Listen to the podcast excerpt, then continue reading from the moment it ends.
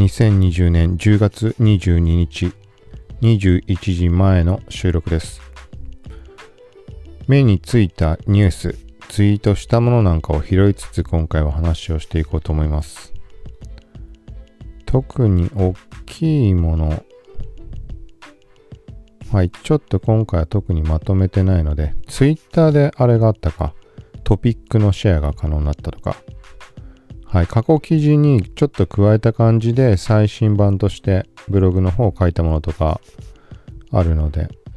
はい、一応そこら辺含めてざっくり話をしていこうと思います。この番組はコーキシティが SNS、テック、ガジェットの最新情報を独自の視点で紹介解説していくポッドキャスト聞くまとめです。ながら聞きで情報収集に活用してください。はい。ちょっとすぐ目についたものから。さっきツイートしたもので、なんか、役ネバ向けにブロックチェーン活用公式コミュニティ提供みたいな話上がってます。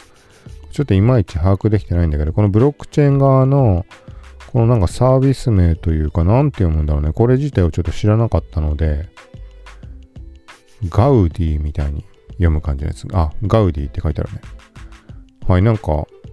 そう、ブロックチェーン関連とここら辺、漫画が絡んでくるって面白いなと。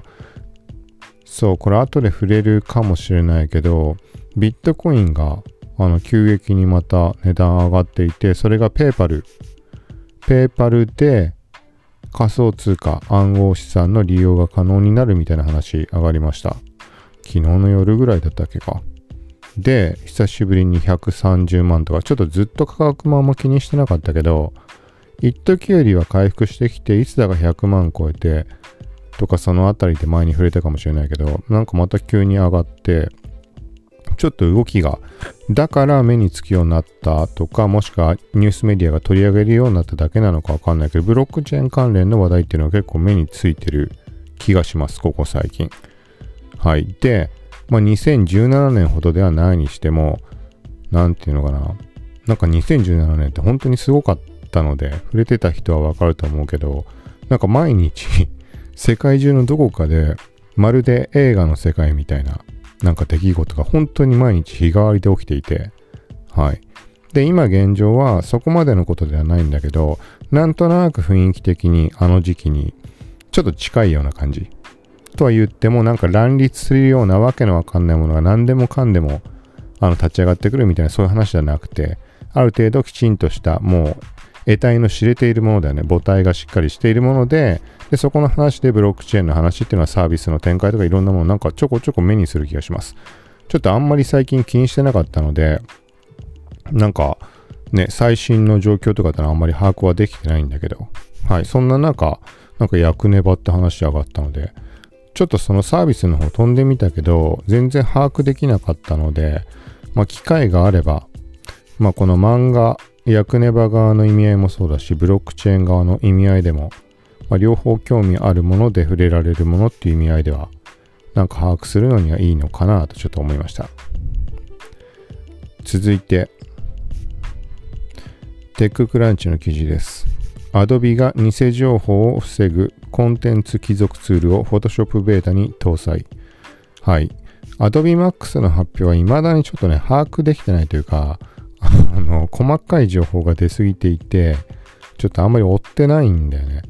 で、まあそんな中、まあテッククランチの記事で気になったもので、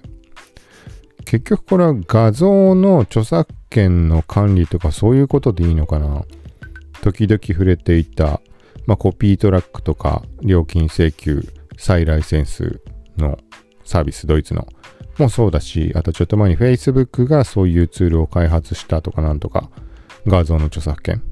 とかそういう意味合いなのかなと思って眺めたんだけど、なんかちょっといまいち把握できなくて。で、ここテククランチ書いてあるままを読んでみると、オンライン画像をその出展にリンクさせることができる Adobe の Chain of Custody なんて言うんだろう、これ。COC に関する取り組みが徐々に実現に近づきつつある。はい。なんか Photoshop のベータ版に間もなく登場ってなってます。なんだろうね。うん、なんかいまいちよくわかんない。画像管理ってことじゃないのかなこれはまあ、リンク貼っておくので、はい、気になる人はチェックしてみてください。続いて、なんか話題になってるのが、Google 独占禁止法に違反しているのかみたいな、なんかそんな話は上がってきています。まあこのあたりは、うーん、まあ特に知識があるわけでもないし、何を思うこともないんだけど、まあ Google はどう考えても危険でしょうってのはまあ昔から思っていて、時々 Twitter とかでも触れていたけど、そんな中どっかの新聞社だっけな、なんかが取り上げていた記事が2年前ぐらい。それがなんか面白かったんだよね。タイトルからしてなんか興味惹かれる感じだったんだけど、日本人は GAFA の恐ろしさを分かっていないみたいな感じの記事で、で、なんか文章の書き方とかも、まあこれはあの単純に興味惹かれたっていうだけなんだけど、なんか最後の方で触れられていたのが、なんだっけな、人々は？まあ近い未来、人々は、なんだっけな、人々はうつむき、スマホに目をやり、Google を神と崇め、みたいな、なんかそんな感じのことが書かれていて、締めくくりで。まあ確かにそうだよなというか、まあ個人的には結構その、まあ、時々触れてるみたいな、まあこれは SEO とかそういうレベルの話になってしまうけど、個人の。あのもうそこに左右されるのが嫌なのでっていうところで本当に10年間一切もうそこを無視して SNS からの集客しかしないっていうふうに徹底した時期があってで今はまあまた Google の方見直しているわけだけどこのポッドキャスト配信してるってのもあのなんかポッドキャスト配信がどうこうっていうよりはその Google っていうところの意味合いで音声検索だとか、まあ、いろんなところ含めて始めたっていうのが、まあ、きっかけだったりするので、はい。まあ、話それたけど、まあ、何にしてもあれだよね。Google はその、そのほら、あの、URL をなくそうとしたり、これは変な意味ではないんだけど、なんかそんな話が上がったりとか、いろんなことあった。ら Google プラスの時もさ、あれはさ、別に俺細かいこと知らないから、合ってる合ってないってわかんないけど、Google プラスが閉鎖するって言った、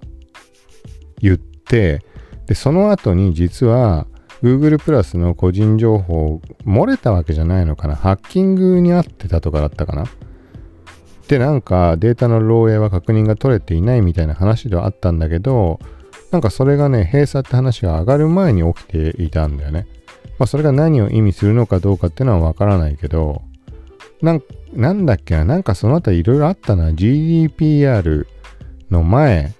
あと、なんだっけな。なんかね、なんか絡みがあるんじゃないかな、みたいに勝手に思ってたんだけど。はい。まあなんかこんな話が上がっています。まあ要はあれだよね。ちょっと話前後してしまったけど、多分、あのー、デフォルトの検索エンジンとして実装しているとかなんか、そんな感じのやつだっけな。多分。はい。って言ってもまあ、そりゃ危険だろうよっていう そこしかないけど、Google に関しては。まあ別に Google に限らずだけど。はい。で、続いてツイートしたもの。これはどっかのなんだろうな、どっかのサービス、銀行関連なのかなうん、なんか、エバーノート、有名なアプリあると思うけど、エバーノートなどが不正アクセスされ、記録していたお客様カードの写真、ID、パスワードなどの情報が盗み取られ、被害に遭った事例がございます。みたいなことで、まあ注意してくださいみたいな感じで、なんかどっかの銀行、地方の銀行なのかな？漢字読めないな、これ。但馬信金バンクみたいになってます。はい。なんだろう、これはたまたま目についたからツイートしてる人がいたから、まあ、リツイートしただけなんだけど、はい。まあ、これも気になる人は、気になる人とか、なんかエヴァーノートとドロップボックスの2つって俺はもう使わないって決めていて、あの、なんかさっきの Google みたいな話なんだけど、ドロップボックスはちょっとね、挙動がおかしかった時があって、これドロップボックスのせいだったのかどうかわかんないんだけど、ちょっとものすごい、あの、信用できないって思った瞬間があって、で、エヴァーノートってすごい昔からじゃなんだろうな、本当にこの iPhone とか使い始めたりとか、なんていうのかな、この、ちょっと言い方難しいけど、いろんなこのネット上のサービスとかを、あの、活用していこうと思ったタイミングがあって、昔からいろいろそういうものはいち早く使ったりとかしてるんだけど、なんかもっとでっかい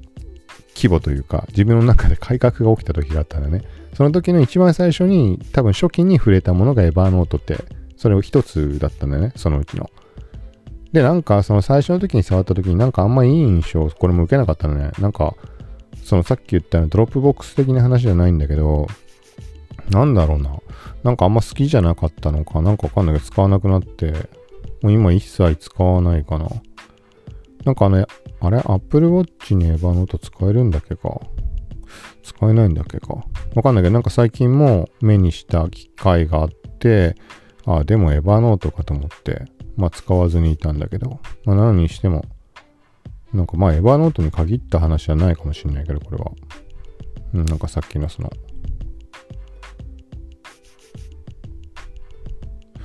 うん、どういうことだろうね。なんかエヴァノートを名指しで上げてるんだよね、この銀行は。はい、前みたいな感じです。はい。で、リツイートしたもの。タスカム。今も使用している外部マイク。はい。その会社、社名がティアック株式会社っていうのかな。はい。まあ、タスカムのこの公式アカウントが、YouTube のチャンネル登録者数が2000人を超えましたっていう感じでツイートしてます。おめでとうございます。こう書いてあるのが、今年に入って現時点で100人増。このペースでいくと、金立ゲットまであと1万年。前回の試算より4285年短縮できました。あと1万年頑張ります。はい、ということです。なんかこれね、気になったから見に行ったんだけど、YouTube で検索しても、タスカムって検索してもアカウントが出てこないんだよね。出てこないっていうか、ちゃんと探せば出ると思うけど、タスカムのレビューばっかり出てきてしまって。はい。で、リツイートした流れで、Twitter のプロフィール見に行ってみたら、明日なんかウェビナー開催みたいです。10月23日。事前に申し込みが必要みたいなので、今これお話を聞いて、そこから申し込みして間に合うものかどうかってわかんないんだけど、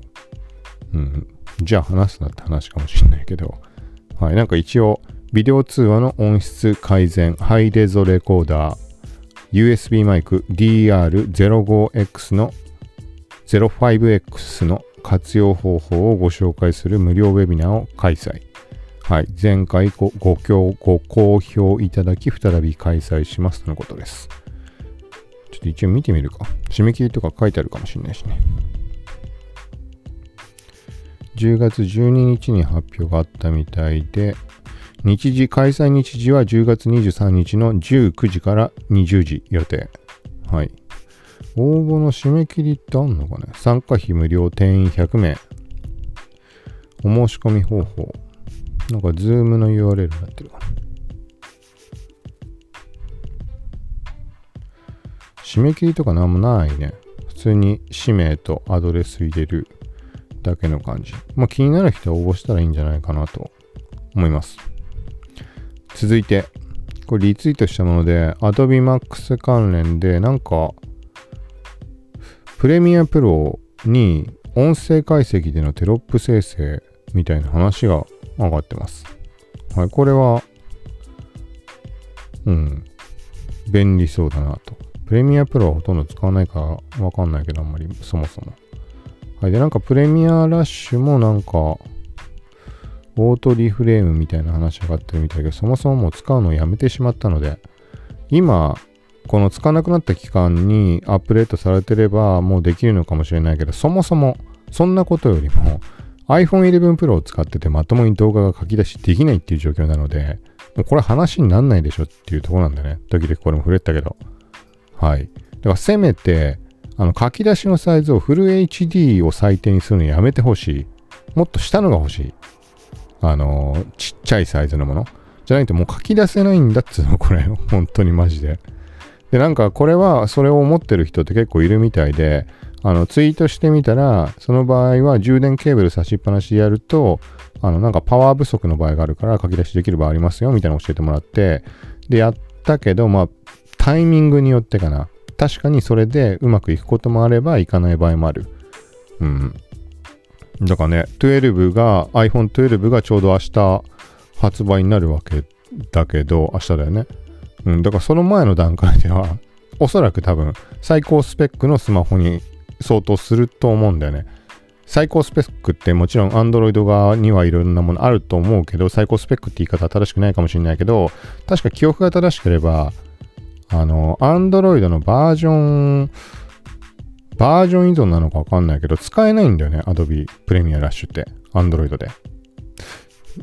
なんかバージョンはい。またマイク勝手に電源をしたので再開です。特に今もケーブルにぶつかったりとかないんだけどな。なんだろうね。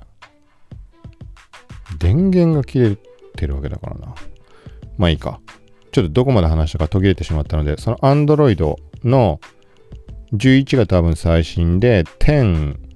なんか、そもそもちょっと全然把握できてないんだけど、プレミアラッシュとにかく、あのー、Android の対応が全然追いついてないみたいな感じでした。で、去年の年末に触った ROG フォン、ASUS の、の時で Android 何だったのかってちょっとわかんないけど、ROG フォンなんてスペック高いわけじゃん。でも、プレミアラッシュには対応してなかったので、試したかったけど試せませんでした。はい。だから、そういう意味合いで11 Pro、明日になるまでは最新の iPhone なわけじゃん。で、Pro Max ってあるけど、スペックの違いってわかんないけど、まあ、プロだったらね、スペックはある程度高いはずなわけで、それですら書き出しができない。はい。で、なん、どうすんのって。こんな余計な機能をつける前に書き出しをできるようにしてくれって、そこをもう最低限でしょう。書き出しできない動画編集ソフトって一体何なのかって。ちょっと謎が、そういうところが謎が多すぎて。はい。続いて。これちょっと気づいたところで IGTV ショッピング機能。はい。製品タグが現状は IGTV でも付けられるようになってます。10月入ってからこの話し上がったなと思う。10月頭ぐらい。はい。で、まあ、いつもみたいに使えるアカウント、使えないアカウントあったりとか、徐々に拡大してっていうとこなんだけど、昨日あたり見たら、もともと使えてなかったアカウントでも使えるようになってました。普通に IGTV 新規じゃなくても編集画面行って過去の動画にもタグ付けられるようになってます。はい。で、10月8日の時点でツイートしたもので、商品タグをつけるときに上限が5件なんじゃないかみたいな話をしました。ポッドキャストでもしたし、ブログでも書いたと思うんだけど、6件以上に設定するとエラーが出てしまう。はい。これが昨日だか今日だか試してみたらエラー出なくなってました。同じアカウントで同じ投稿で試しても出なかったので、前のが不具合とか、なんかそういう感じだったのかなっていう印象はあります。はい。続いて、あれ？これはちょうど今やってんのかな？ファーウェイ。ファーウェイのメイト1440。はい。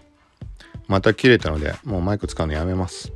今見てみたら、あのー、電池っぽいです。さっき切れた時に電池かなって一応気にして電池残量見てみたんだけど、まあフルになってたので、ああ違うのかと思って。で、今切れて電池残量もう一回見てみたら残り1個になったんで多分電池の問題です。まあ、あれだね。どっちにしてもやっぱり電池が切れるのも早いっていうのも含めて、使い勝手がいいとは到底言えないなっていうのが正直なところです。はい。で、ちょっとまだ途切れてしまったのであれだけど、ファーウェイのメイト4040シリーズのグローバル発表会を生配信。これが21時ってなってるので、今まさしく収録時点、今現在が収録している時間、時計見ると21時13分なので、はい、今まさしくやってる感じだと思います。はい。続いて、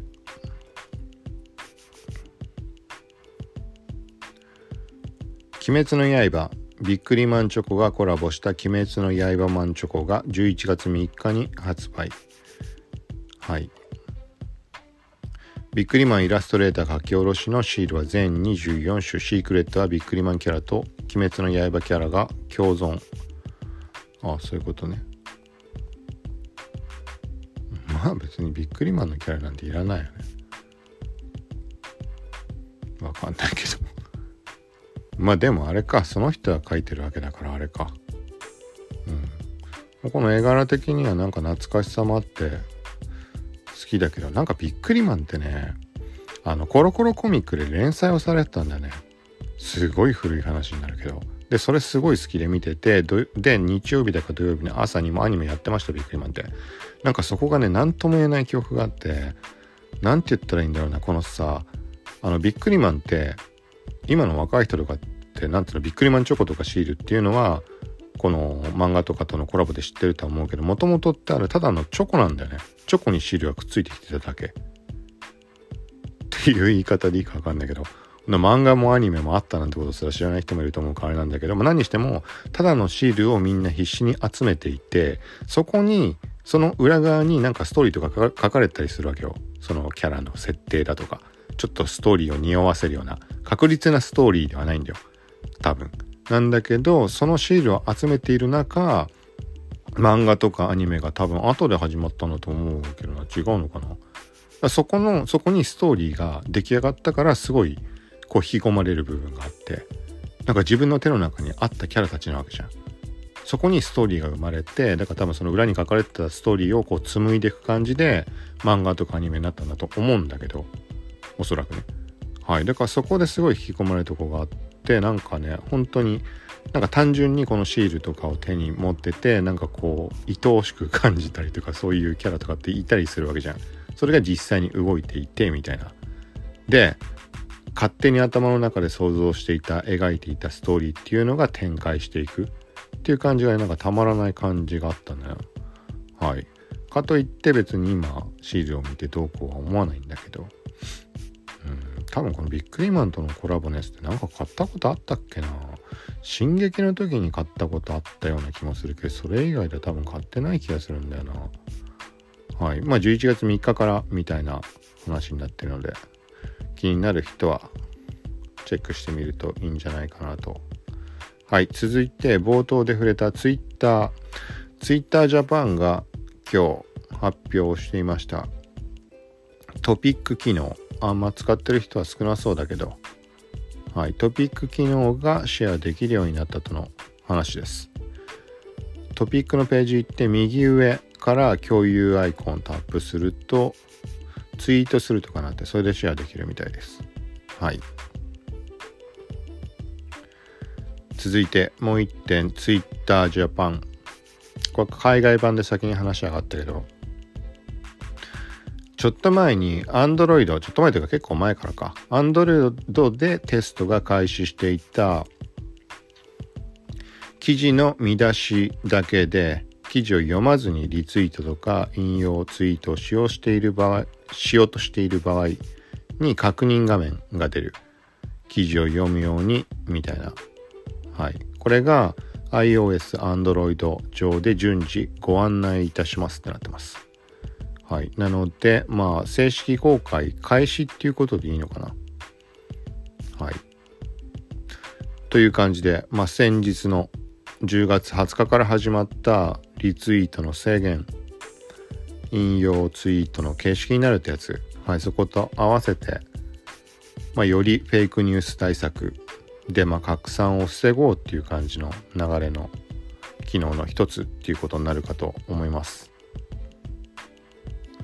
はい。続いて、Facebook の、あのー、マッチングアプリ機能みたいな、Facebook、名称正確なの何て言うんだろうね、デート、Facebook デーティングこれがヨーロッパでも拡大使えるようになったみたいな話。上がってます。はい。で、続いて、これも途中で触れた PayPal で BTC、ビットコイン、ETH、イーサリアム、BCH ってなんだっけ？ビットコインキャッシュだったっけ？と LTC、LTC はライトコインかな。が、まあ、PayPal で売買できるようになったっていう話です。あ、PayPal 上で売買できるようになったってことなの？でなんか来年の上旬にはペーパル対応の2600万店舗で仮想通貨支払い対応可能になる。これはそのまますんなりいくのかどうかっていうのがちょっとどうなんだろうなって思うけど、なんかいろんな側面から。わかんないけど。はい、まあ、みたいな感じです。あとは OSMO Pocket 2正式名称は DJI ポケット2。はい、これがバウンシーっていうメディア。がツイートしていた動画がすごいまとまっていて分かりやすいなと思ってリツイートしました。これ見たら大体、うん、把握できるんじゃないかなって。まあいろんなところがそういうのアップしてると思うんだけど、まあ、あんまそんなにね、俺が気にしてなくて見てなかっただけかもしれない。これはとにかくめちゃくちゃ分かりやすいです。何が進化したかっていうの。はい、これもリンク概要欄で貼っときます。続いて、でもまあこんなもんかな。あ、そうだ、昨日ちょっと Adobe Max の話は、まあ、今回スルーしますって、まあ今回も前前回そういうふうに言って、今回も触れられてはいないんだけど、あの直後になんかね、あの、フォトショップカメラ、フォトショップのエフェクト専用のアプリみたいなのが、まあ、結構前にできて、2019年末ぐらいかな？はい。そんな前じゃないっけ？あ、いや、そのぐらいか。はい。そこにエヴァがコラボって言って、エヴァのレンズ、フィルターが公開されました。まあ、その直後、気づいた直後にツイートをしたんだけど、見た時点で3種類あって、で、そのうち2つは動きのついてるようなもの。動画形式で書き出せるようになってます。これも実際にツイートしたもの貼っておきます。はい。まあここら辺はあれだよね。アニメ関連とそこら辺が絡んでくる動きがあるなって。アドビがエヴァでしょで、インスタが鬼滅とか。鬼滅に限らないかもしれないけど、インスタの公式があのプレスリリースで「鬼滅の刃」リラックマとかのエフェクトが公開したっていうのをアナウンスしてたのではい。なんかこの辺りはより密接に動いていくのかなっていう。なんか今までも Twitter とかだと多少ないともそういう動きってあったりしたけどインスタとか Adobe でってあったっけ？Adobe はまあないことはないか。Adobe Japan って言い方で正しいかわかんないけどなんか日本国内のやつではあったかもしんないけど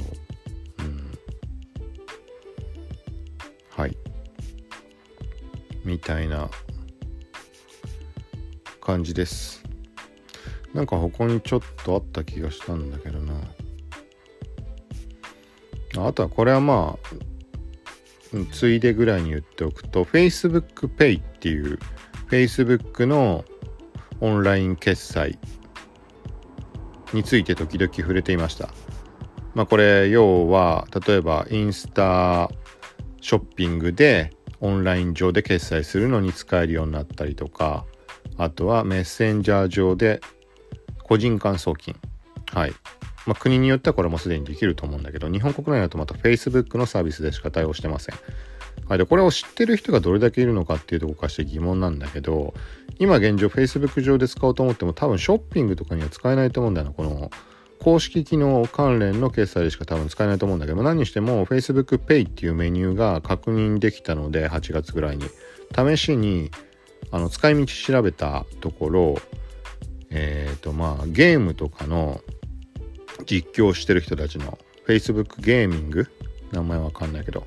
なんかその人たちに投げ銭みたいにするためにコインみたいなスターって名称かな。なんか購入できるのにできるようになっててそれの購入方法として Facebook Pay が使えました。試しに150円分とか最低単位で買ってみたんだけど、まあ、実際ちゃんと決済、決済できたというか、そのスターみたいな投げ銭に使うギフトみたいなの購入ができました。で、実際に、まあそのあれだよね、請求にあたる部分が、ちょっと前に、えっと、クレジットカードの方で、まあ実際に請求が来てましたっていう話、それは当たり前なんだけど、150円で来ていて、名称が FBPay スターズ利用国みたいな感じで書かれてました。はい。だなんかの、なんつった、なんて言い方していいかわかんないけど、あの、いつもの Facebook の書き方が曖昧でヘルプ言っても、日本語で出てるけど結局使えないみたいな書き方しちゃったりとか謎なところが多いのでなんか今回のもなんか例えば間違って出てしまってるとかそういうことも多分あると思うのでインスタとかに関してはねあのインスタのショッピングショッピングじゃない。チェックアウト機能が日本語版のが俺のアカウントメインアカウントだけ表示されていてあのごくごく普通に使ってただけでね。でも決済画面まではいけなかったんだけどその時は。なんかそういう流れでたまたま使えるようになってしまったとか。なんかわかんないけど一部テストなのかもっと出ちゃいけないものが出ちゃってることも多分あると思うんだけどそういう時っていうのは。なんかそういう可能性もあるなと思ったんだけど、まあ実際に請求来てるのでそういうわけじゃないのかなって。だこれはね、みんな使える、みんなだから使えるんだと思うんだけど、なんかまあ、ニュースとかを検索しても Facebook Pay のその後って日本国内でも使えるようになったみたいな話ってその前に話した時点では出てなかったの上がってなかったのではい。まあそんなところで一応触れました。まあそんなところかな。はい。一応順番にツイート遡っていく形で見て今みたいな感じです。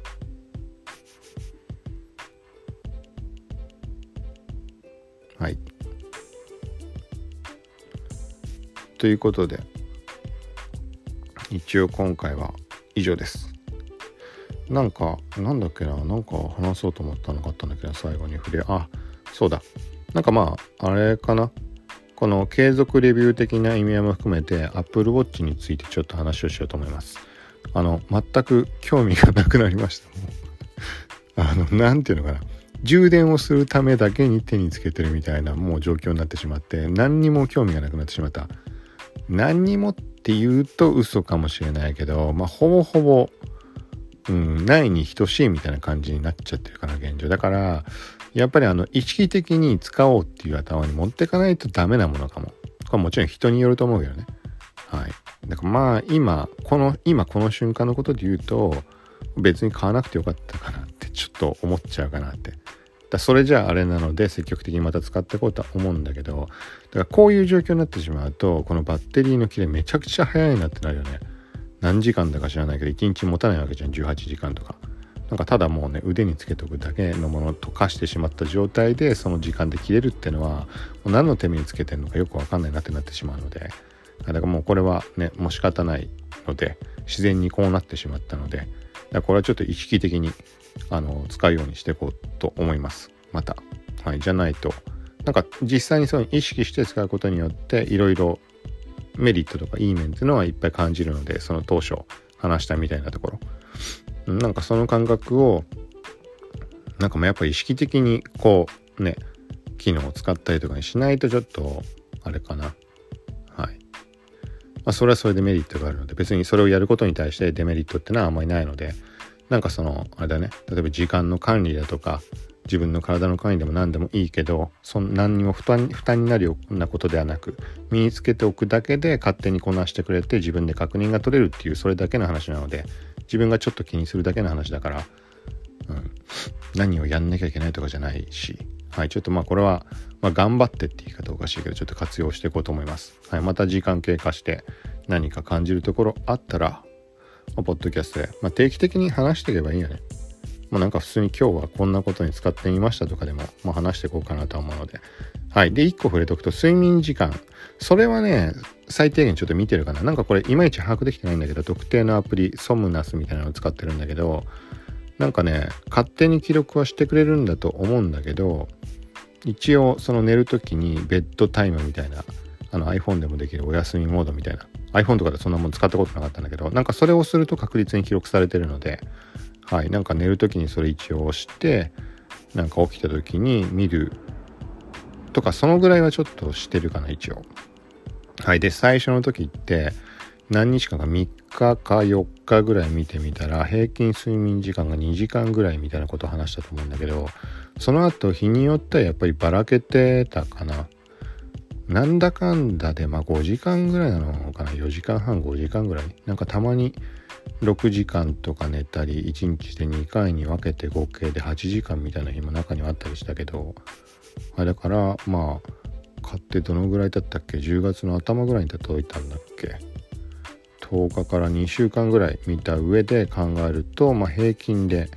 5時間ぐらいなのかなっていう感じです。もうお前の睡眠時間なんか知らねえよって話だと思うけどあの要はあのそういうことが把握ね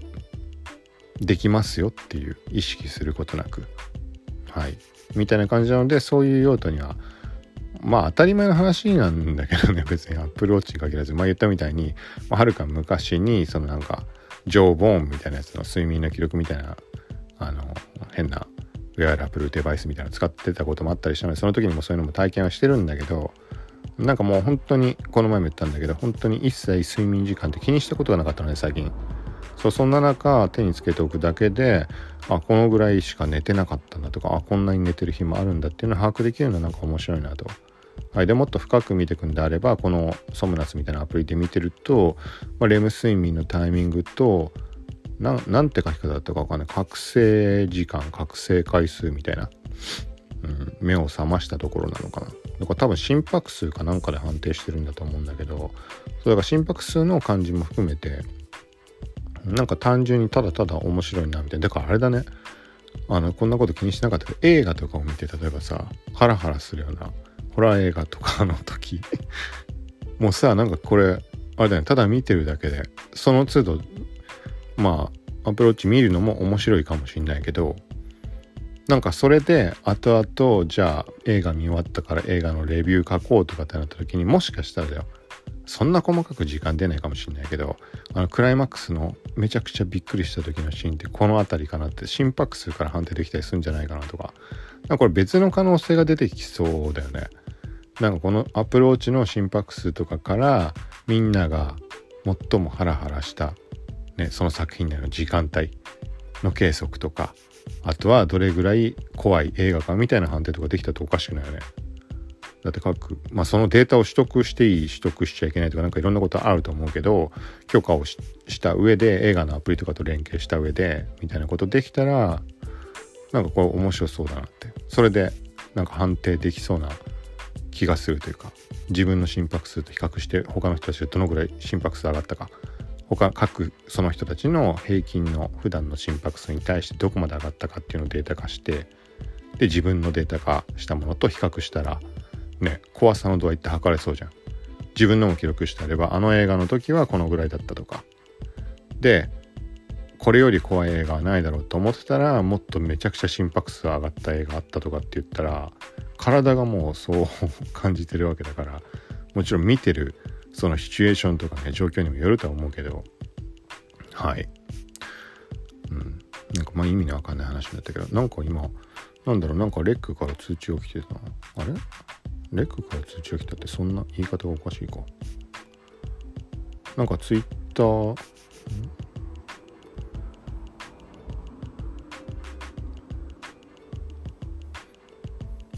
そういうわけじゃないか。あびっくりした。あ何でも何でもなかったです。単純に。単純にレックの最新のツイートみたいな通知。